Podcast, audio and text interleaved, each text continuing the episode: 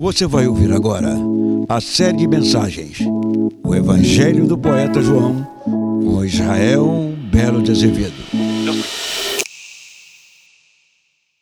Nós vamos dar início hoje a uma série de mensagens no Evangelho de João.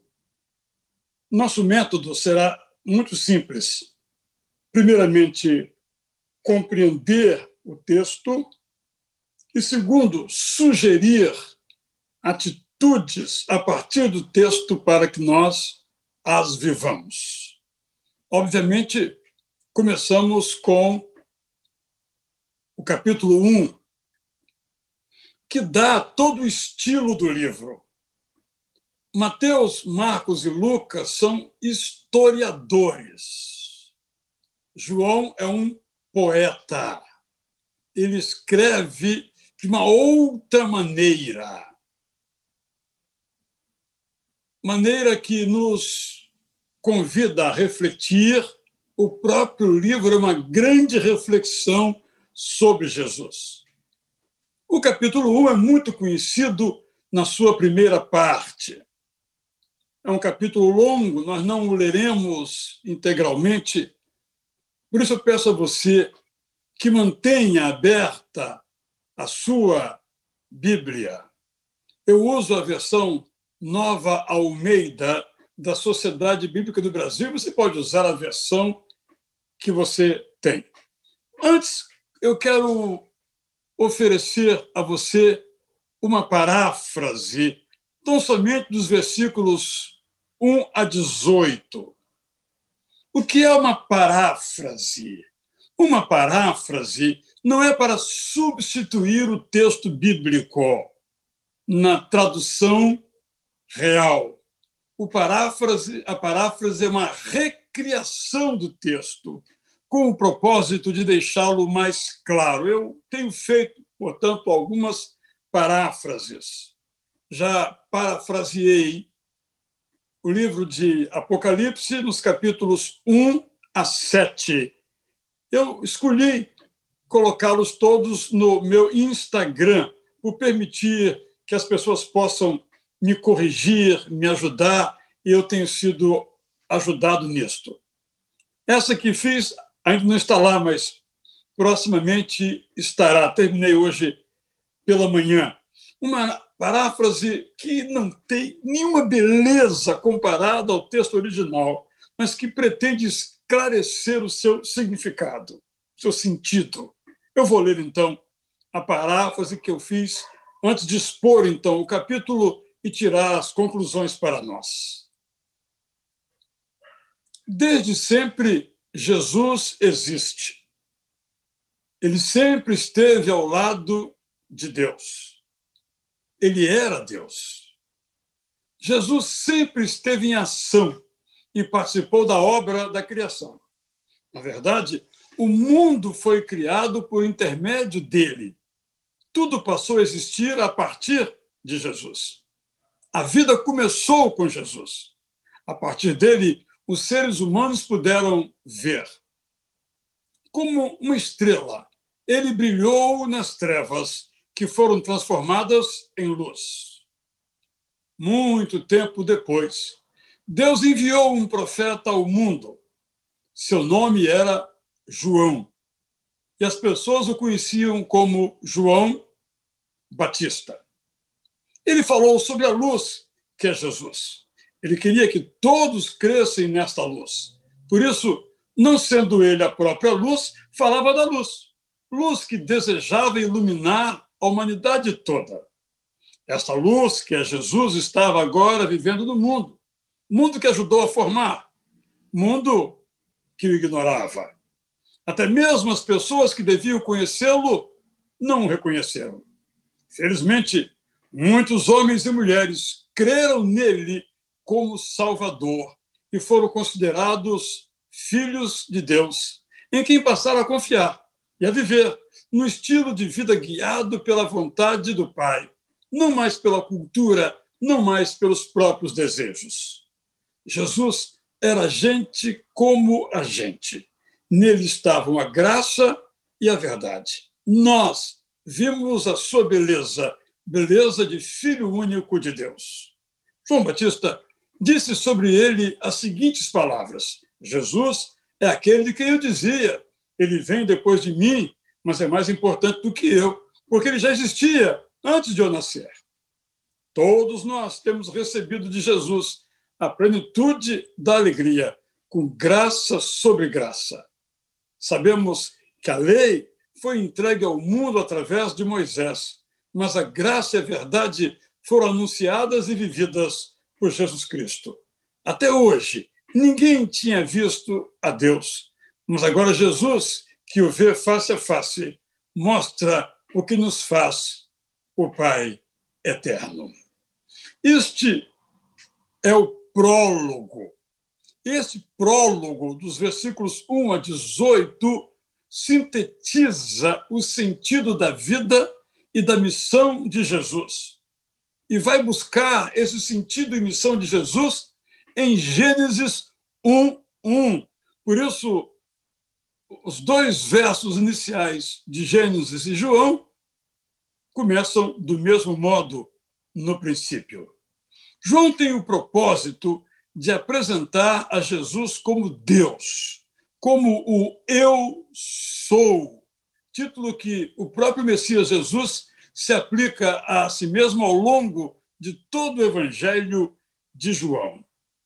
Esse verso primeiro tem o objetivo de mostrar que a verdade central do Evangelho é esta: Jesus é Deus.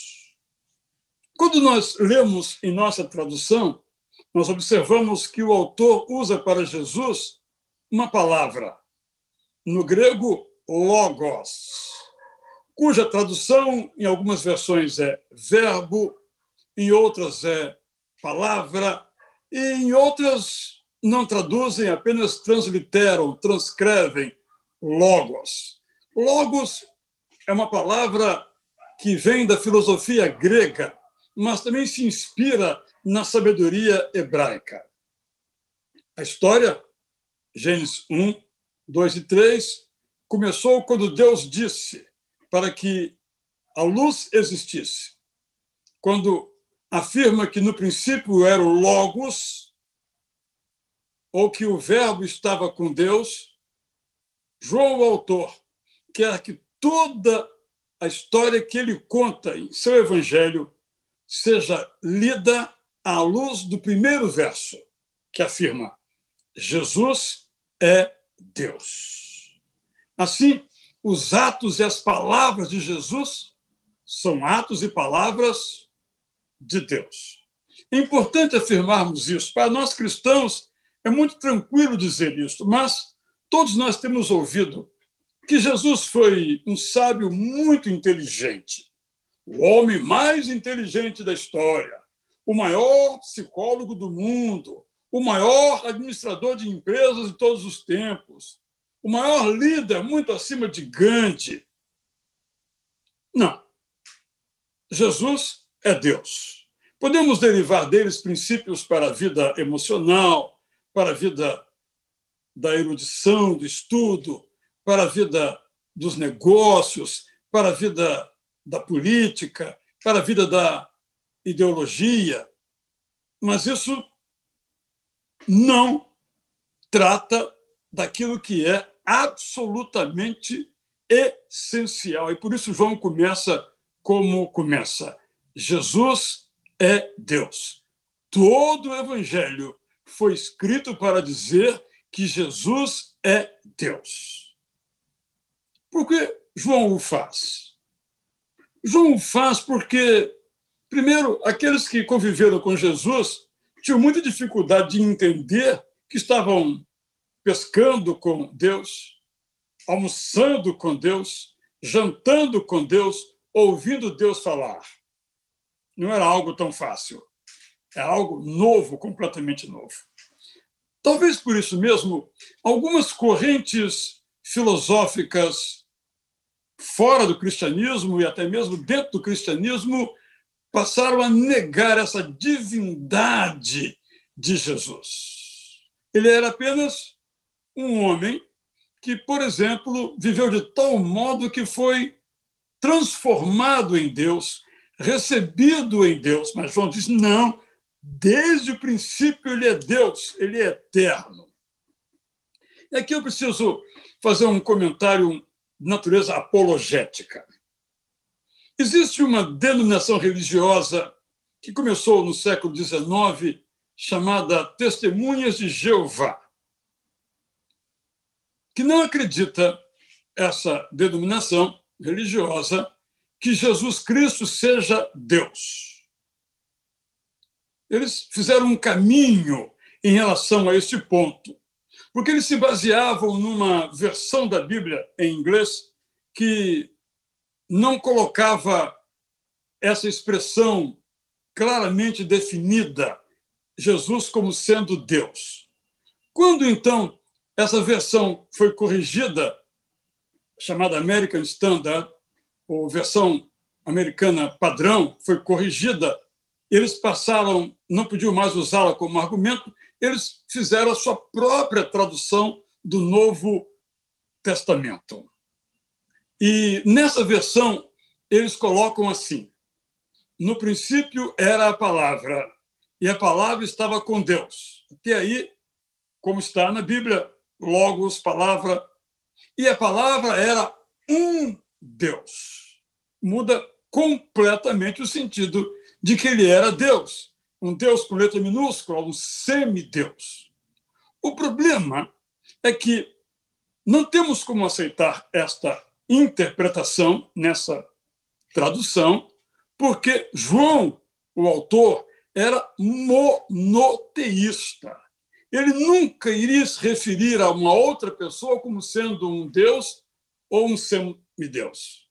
O argumento da testemunha de Jeová é que falta um artigo definido antes de Deus. Na verdade, no original está que o Logos era Deus não tem o artigo o Deus. Daí eles desenvolvem a ideia que esse era Deus sem o artigo, quer é, melhor dizer, era um Deus. O problema é que se João colocasse o artigo definido antes de Theos, Deus, negaria a distinção que desde o princípio ele fez, que na criação estavam em ação duas pessoas: o Deus Criador e o Verbo, o Logos, ou Jesus. E o principal argumento, penso eu, é gramatical. É que, em grego, o substantivo não precisa de artigo para ser específico. Portanto, claramente, os primeiros versos do Evangelho de João esboçam uma doutrina da Trindade. Claro, não com esse nome. Isso é coisa da teologia. Esse nome foi criado por um teólogo chamado Teófilo de Antioquia, no ano 170 da era cristã, e foi desenvolvido por um outro contemporâneo chamado Tertuliano de Cartago, na África, poucos anos depois, para mostrar a existência de três pessoas divinas numa essência. Isso se chama Trindade os versos iniciais. Portanto, deixam muito claro que o pai e o filho são pessoas diferentes. E ainda nesse mesmo capítulo, no verso 33, nós somos apresentados ao Espírito Santo, a terceira pessoa da Trindade. Portanto, nós precisamos conhecer muito esse texto, lê-lo, memorizá-lo, estudar as suas diversas interpretações para continuarmos mantendo essa nossa convicção de que o evangelho é trinitário, o cristianismo é trinitário, uma teologia bíblica tem que ser trinitária. Deus Pai, Deus Filho, Deus Espírito Santo. Esta é uma boa tradição. Não podemos pensar em Jesus como sendo um mestre, um líder, um psicólogo, um homem. Foi homem, gente como a gente, mas era Deus, continua Deus e eternamente Deus será. Depois de ter sublinhado esses três primeiros versos, eu quero destacar agora o verso 14. Nesse verso temos esse resumo perfeito.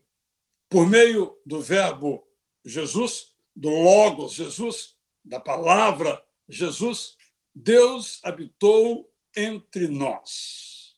E o objetivo claro aqui do autor, João, é mostrar como a vida do Verbo foi cheia de graça, verdade e glória.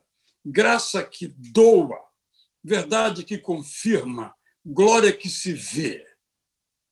Essa palavra glória, nós sabemos, é uma tradução para Shekinah, no hebraico, que fala dessa glória ou presença gloriosa. Nós conhecemos bem essa história da Shekinah de Deus no encontro que Moisés teve com o Senhor no Monte Sinai. Quando ele chega ao que seria o ponto máximo da sua caminhada no Monte Sinai, ele diz: Agora fica aí, Moisés. Eu vou me revelar a você atrás de uma pedra. Você vai me ver passar, mas só vai ver a minha sombra. E quando Deus procedeu assim, o rosto de Moisés simplesmente resplandeceu.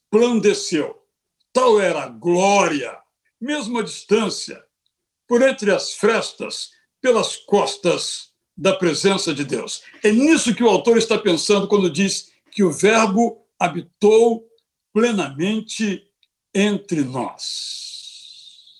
A glória se encarnou. A glória que estava no monte com Moisés desceu o monte Sinai. A glória que transcendia no céu tomou a forma humana. Esta é a grande revelação do Evangelho. Eu estive no lugar na Grécia, considerado um dos pontos mais sublimes, o monte onde, segundo a mitologia grega, o deus Zeus e toda pletora de divindade vivia. É interessante, é uma visita interessante, um lugar muito elevado, até de um acesso um pouco dificultado. Estive também no Monte Sinai, mas quero destacar aqui que Zeus, na mitologia grega, continuou lá no alto do Olimpo. Mas Deus não continuou no alto do Monte Sinai. Ele desceu. Ele viveu entre nós. E o apóstolo Paulo belamente coloca isso, conhecemos bem o texto em Filipenses capítulo 2. Mais ainda, versos 19 a 28, para apresentar a nós o Jesus em quem ele cria. João, o autor, narra dois episódios ocorridos durante a vida adulta do mestre.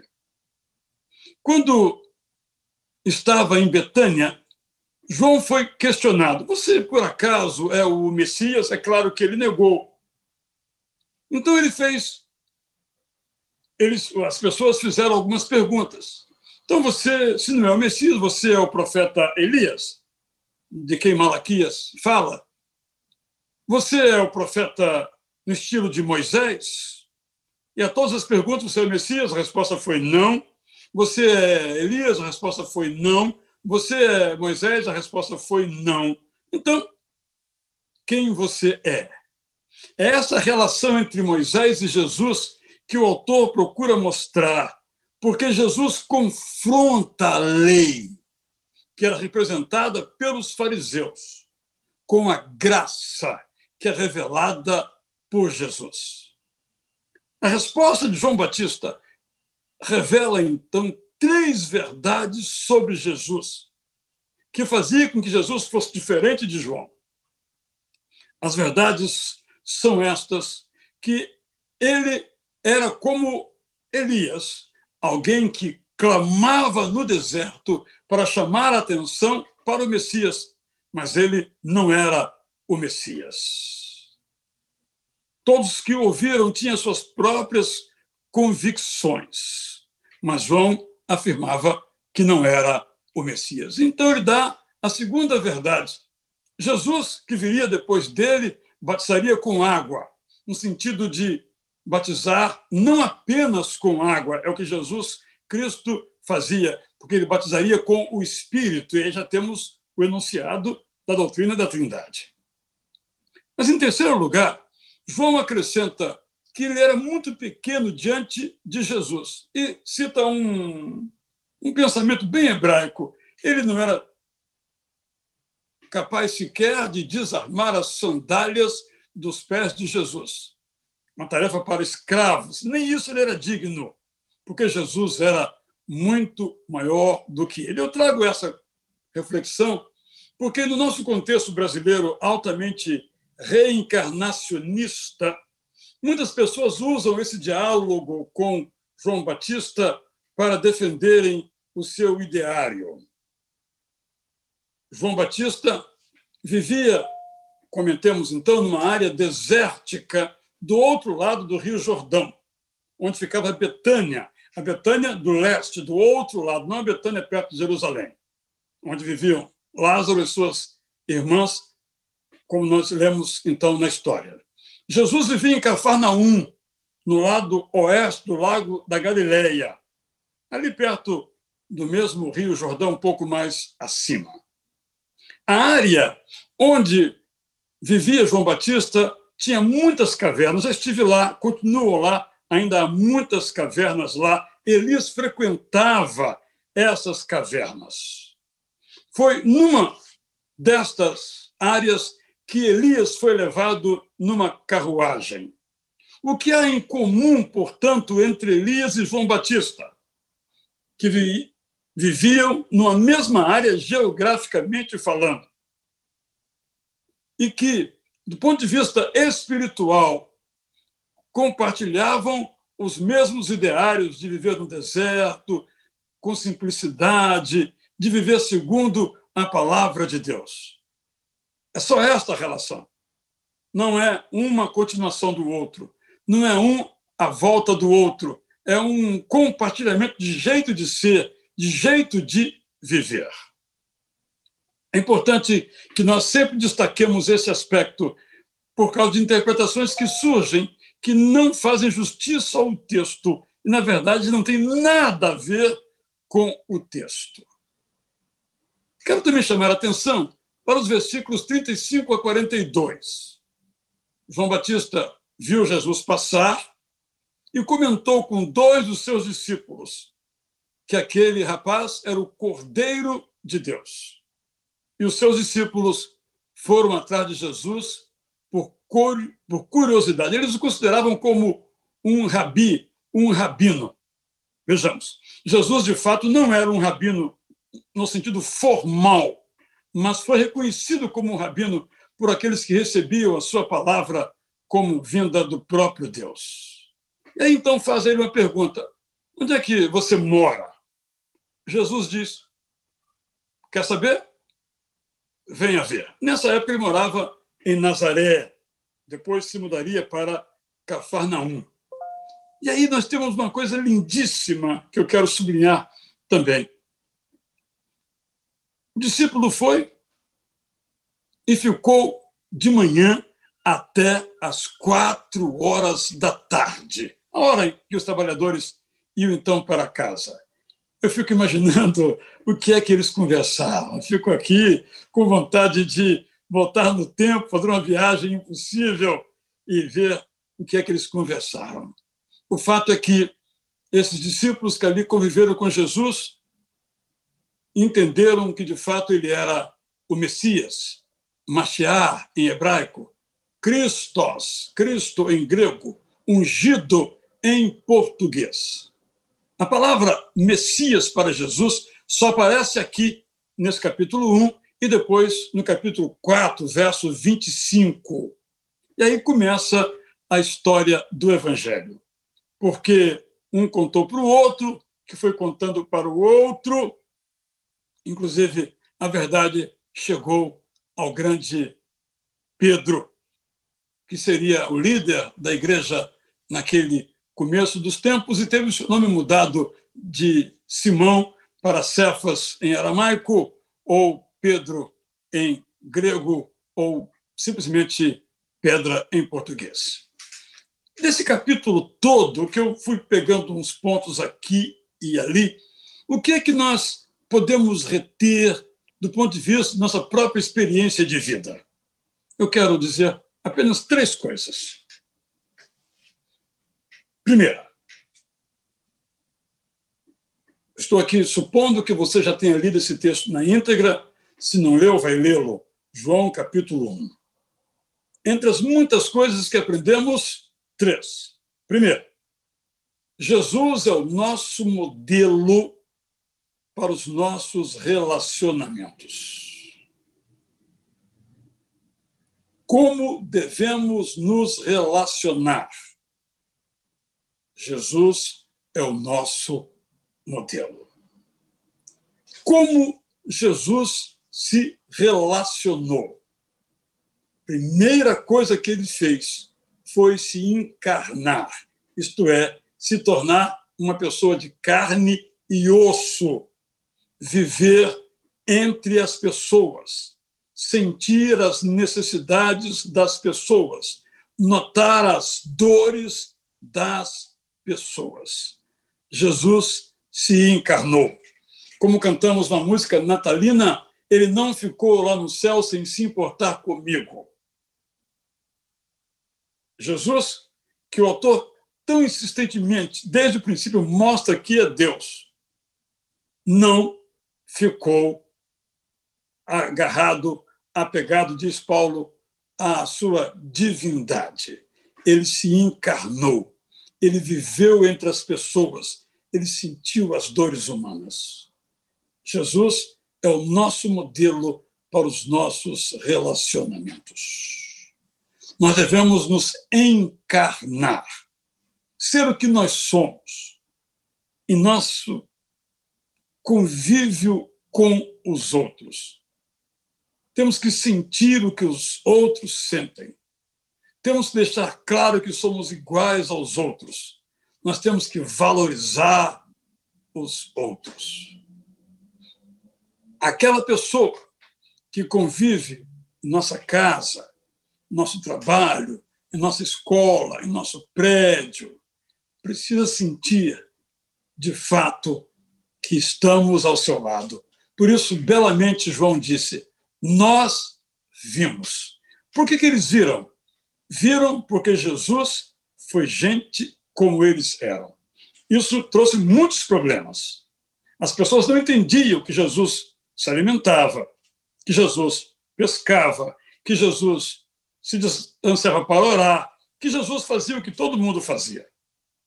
Jesus é um modelo Pode parecer estranho, mas muitos de nós nos relacionamos com as pessoas como sendo superiores a ela, como se pudéssemos olhar de baixo para cima, como se nós fôssemos melhores, como se nós fôssemos perfeitos, como se nós fôssemos os bondosos, os que não erram, os que não falham. Achamos que com isso, mantendo a nossa superioridade, vamos manter a nossa dignidade. Jesus manteve a sua dignidade. Ele era Deus, continuou sendo Deus, mas se encarnou. É o nosso modelo. Sentir com o outro, viver com o outro, sofrer com o outro, valorizar com o outro, estar ao lado do outro. Eu me enterneço muito quando escuto as histórias de Jesus curando pessoas que as pessoas sequer olhavam. Desviavam o rosto quando se encontravam, porque eles achavam que aqueles que sofriam mereciam sofrer. Alguma coisa tinham feito, ele e os seus pais, para estarem naquela condição. Um leproso, por exemplo, que era impedido de viver entre as pessoas por sua doença altamente contagiosa, além do seu problema, ainda tinha certamente alguma culpa para viver daquele modo. Jesus mudou radicalmente. Jesus curou cegos, curou paralíticos, curou leprosos, curou pessoas de suas enfermidades morais. Jesus é o nosso modelo de relacionamento. Como é que eu devo me relacionar com você? Como Jesus se relacionaria com você? Como você deve se relacionar com o seu vizinho? Aquele que nem sempre é simpático, para não dizer outra coisa. Você deve se relacionar com ele como Jesus se relacionaria. Estou repetindo nesse ponto, porque o evangelho é prática. Não é só isso aqui, nem isso aqui, é isso aqui, é isso aqui. Segundo, Jesus é o nosso modelo de proclamação, não João Batista. Qual é o modelo de João Batista? João Batista pregava no deserto, por isso eu chamei atenção para esse aspecto, nas cavernas. Quem quisesse ouvir o que João tinha a dizer sobre arrependimento, quem quisesse ser batizado por João, tinha que ir até lá. Tinha que atravessar o Rio Jordão. Tinha que correr perigo de ser assaltado. Quem quisesse ouvir, tinha que ir até lá. Jesus não. Jesus pregava nas praias apinhadas. Jesus andava pelas ruas lotadas. Jesus falava do amor de Deus nas cidades que percorria. Ele não esperava que as pessoas viessem até ele. Ele ia até onde as pessoas estavam. João Batista dizia: Vocês são uma raça de víboras. Era a mensagem de João. Faz lembrar alguns pregadores que gritam na televisão, sempre com mensagens de ódio, de julgamento, de condenação, de acusação. Você sabe, infelizmente isso é verdade. Isso é João Batista. Jesus não. Tem a mim, vocês que estão cansados. Foi isso que ele pregava. Bem-aventurados os que sofrem. Felizes os puros de coração. É outra a mensagem. Eu fico me perguntando como é que nós, como igreja, temos feito. Na verdade, nós temos vivido assim, esperando que as pessoas venham ao nosso templo, ou venham a nós. Se vierem ao nosso templo, se vierem a nós, vão ouvir o Evangelho. Jesus fez assim? Não. Jesus foi ao encontro das pessoas, onde elas estavam. Até foi ao templo, mas era raro. Ele ia onde as pessoas estavam. Nós temos tido uma oportunidade muito grande de, com um mero enter num teclado, podemos convidar pessoas para ouvir o Evangelho. Nós temos esse desafio do momento, que é também uma oportunidade para mudarmos o nosso comportamento. Nós, como igrejas, temos que deixar de ser João Batista. Temos que viver como Jesus viveu. Nesta mesma linha, há uma terceira lição extraordinária que eu quero mencionar. Aprendi isso há muitos anos, eu era adolescente, em um livro que saiu primeiro em espanhol, depois em português, e o levou a Jesus. O autor chamava Sancline. Livro tocante. Possivelmente não se encontre mais. Talvez você tenha algum exemplar antigo aí dos seus pais. Porque os primeiros discípulos de Jesus nos ensinam o método. Jesus encontrou André, que levou Pedro a Jesus. Jesus encontrou Filipe, que lhe levou Natanael. Jesus encontra André, André leva seu irmão Pedro a Jesus. Jesus encontra Filipe. Filipe leva Natanael a Jesus. De um modo direto, como fez com Saulo, ou através de alguém que nos alcançou. A mensagem do Evangelho chegou a nós. E o que fazemos com ela? Vamos ser francos. Alguns de nós temos levado Pedro e Natanael a Jesus. Alguns de nós somos André e Felipe. E graças a André e a Felipe e os demais que vieram levados a Jesus, o evangelho chegou até nós. Mas alguns de nós temos recebido o evangelho, contemplado o evangelho em nossas mãos. Que mensagem maravilhosa! Que mensagem gloriosa! Que mensagem extraordinária! Que mensagem graciosa! e ficamos contemplando e ouvindo essa mensagem para nós, até que nós morramos e a mensagem morra conosco. Recebemos o Evangelho, temos levado este Evangelho aos nossos familiares, temos levado Jesus aos nossos amigos essa é a pergunta. Voltemos aqui. Vamos imaginar. Jesus encontrou André. E André disse: Oh, Jesus, que bom que eu o conheci.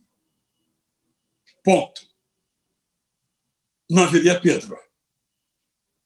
Jesus encontrou Filipe. Oh, tu tens a palavra de salvação, meu mestre e guardasse a mensagem no seu coração, não a fizesse sair pela boca, não haveria Natanael.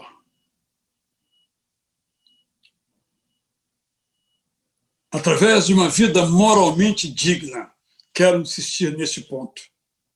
Através de uma vida moralmente digna, através de uma misericórdia generosa, quero repetir, através de uma misericórdia generosa e através de uma comunicação apaixonada do Evangelho. Repito, através de uma comunicação apaixonada do Evangelho. Essas três coisas juntas, não uma sem a outra. Não adianta eu ter uma vida moralmente digna se eu não falo por que, que eu vivo assim. Eu vivo assim por causa da graça de Jesus. Não basta eu ser generoso, misericordioso, compartilhador, distribuidor de tudo que me vem à mão, se eu não digo que faço isso por causa do amor de Jesus. Três lições. Primeira, do capítulo 1 de João, aprendemos que Jesus é o nosso modelo para os nossos relacionamentos. Então eu tenho que olhar para todos os meus relacionamentos. Os bons dizer graças a Deus e os ruins dizer bem, eu tenho que fazer como Jesus fez. Eu tenho que viver como ele viveu. Ele é meu modelo. Segundo, quando eu olho então para João Batista, admiro, de fato ele foi porta-voz da profecia sobre Jesus. Mas o seu método não pode ser o nosso método como indivíduos e como igreja. Nós temos que, como diz uma música de uma canção contemporânea, ir onde o povo está. Nós temos nos contentado, como se estivéssemos no Monte da Transfiguração, em ficar em nossos locais de culto, quando o mundo deve ser o lugar onde nós cultuamos a Deus e falemos de Jesus. Temos que ir ao encontro das pessoas, onde quer que elas se encontrem. Terceiro, nós temos que seguir o método dos discípulos de Jesus, que levavam Jesus às pessoas e então tinham as suas vidas mudadas. E temos que amalgamar, juntar, harmonizar, conjugar, tornar concomitante, coevo, juntos, unidos ao mesmo tempo. Três estilos de vida. Uma vida moralmente digna. Meus irmãos e minhas irmãs, quando alguém que professa Jesus falha, ele não apenas falhou, ele leva muitas pessoas para a perdição.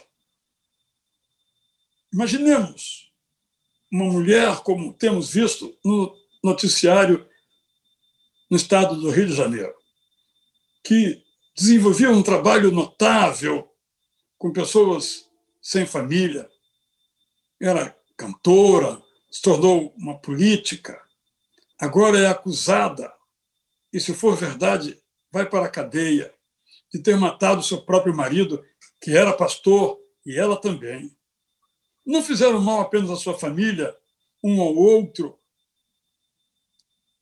mas muitas pessoas simplesmente não vão ouvir a palavra Jesus quando sabem de uma notícia dessas. Seus olhos estarão fechados para ver as manifestações de Deus através de Jesus. Nossa vida tem um peso muito grande. Você conhece aquela frase? De 100 pessoas, uma lerá a Bíblia. 99 olharão a sua vida. Mas é claro, nós temos que ir além de uma vida digna. Essa vida tem que ser generosa, misericordiosa, graciosa. Não há lugar para alguém que segue a Cristo ser um egoísta, só pensar em si. Não cabe. E temos que comunicar, temos que falar. Temos que juntar uma vida moral de alto nível, uma misericórdia realmente intensa e generosa e uma comunicação eficiente e apaixonada. Três lições a reter. Que Jesus seja o meu modelo de relacionamento. Que os discípulos de Jesus sejam o meu modelo de proclamação. E que nós todos vivamos daquele modo que Jesus nos convida. Ele está, ainda hoje, a nos convocar a obedecer. Eu estou pronto, você está pronta a obedecer? Vamos então cantar. Enquanto você canta, ora assim. Talvez você precise orar, Senhor. Eu preciso compreender mais a tua palavra.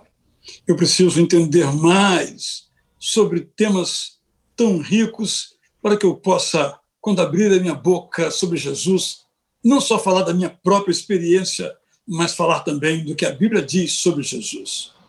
Talvez você tenha que orar, Senhor, eu tenho falado, mas não tenho vivido. Ou tenho vivido, mas não tenho falado. Ou, Senhor, eu estou muito distante. Quem vem a mim, eu abro a boca, mas eu não falo com ninguém. Fico esperando. Não sei. Talvez tenhamos que pedir perdão. Mas o importante é que após esse perdão, haja uma disposição de obedecer a Jesus, de fazer como Jesus fez.